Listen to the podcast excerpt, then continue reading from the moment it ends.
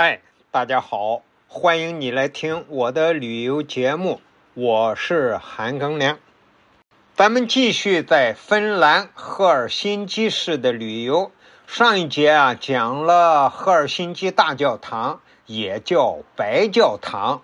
那么我们玩完了这个白教堂呢，就步行没有几分钟。就来到了赫尔辛基另一个著名的教堂，全身都是红色的教堂，所以这个教堂又俗称红教堂。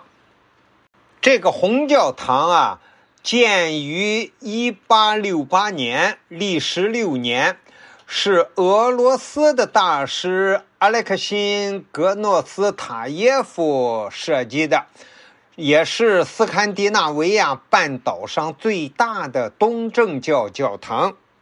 那么，在芬兰为什么会有这样一座俄罗斯风格的教堂呢？一方面，芬兰的东部啊，一半以上都和俄罗斯交界；另外呢，是一八零八年战争之后呢。芬兰被俄罗斯占领，成为了俄罗斯的一个自治大公国。这个教堂呢，就是在俄罗斯统治的时候建的，所以它会是个东正教的教堂，所以就成为一个俄罗斯风格的教堂。这个教堂整个外墙都是深红色。而它的正名叫乌斯别斯基教堂。当时建这个教堂是为了纪念俄国沙皇亚历山大二世。整个教堂呢建在一个小山丘上。那么教堂顶上啊，除了正中间的之外呢，还一共有十三个。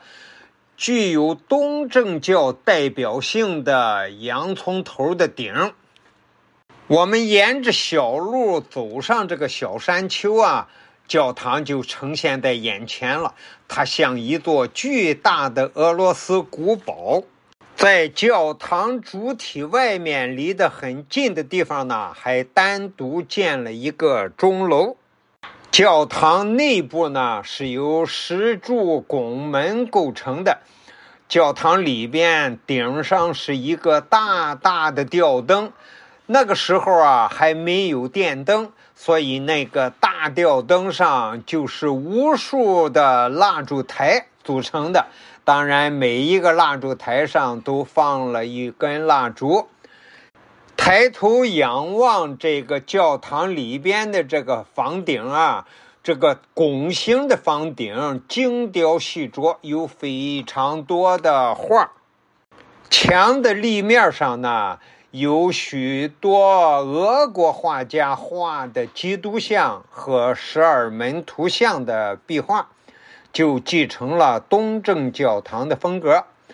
教堂的背面是纪念俄国沙皇二世的牌匾，也留下了俄国侵略的证据。教堂里边还葬有芬兰的英雄，啊，古斯塔夫曼纳海姆元帅，他曾经率领军队抵抗苏联的侵略，最后啊死在了瑞士。遗体呢运回来安葬在教堂中，全国人民纷纷前来相送，是芬兰从来没有过的盛况。赫尔辛基这两个大教堂啊，一个是白教堂，纯白而圣洁；一个是红教堂，深红而凝重。这一集啊，给大家讲的是赫尔辛基的红教堂。它的正名叫乌斯别斯基教堂。感谢你的收听，咱们下集再见。